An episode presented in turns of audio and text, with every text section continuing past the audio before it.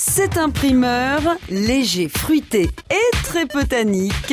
Le Beaujolais nouveau débarque tous les troisièmes jeudis du mois de novembre. Il est léger, il a une bonne empreinte, il est très parfumé. Il a pas le goût de banane, il a un léger goût de fraise.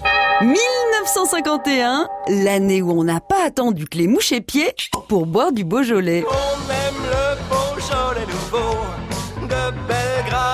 San Francisco. À la fin du XIVe siècle, Philippe le Hardy fait arracher tous les plants de gamay cultivés en Bourgogne et les remplace par un cépage qu'il juge plus noble, le pinot noir.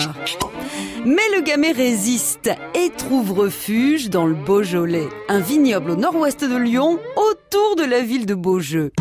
Après la Seconde Guerre mondiale, la région est en crise, le Beaujolais pif n'est plus au goût du jour. En plus, les AOC ne peuvent être vendus qu'à partir du 15 décembre.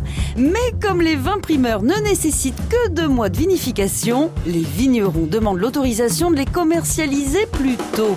La permission est accordée en 1951. C'est une révolution. Avec du Coca-Cola Oh, oh, oh, non Oui, Beaujolais nouveau Au fil du temps, il redore son blason. En 75, Edgar Faure, président de l'Assemblée nationale, accueille la télévision au Palais Bourbon pour inaugurer le lancement du Beaujolais nouveau. Mireille Mathieu et Georges Brassens seront les parrains de ce millésime. Mm, Very, very, very good, marvelous, wonderful. But very, very nouveau, hein Sa réputation de piquette goût banane éclipse certains crus du vignoble bien plus savoureux.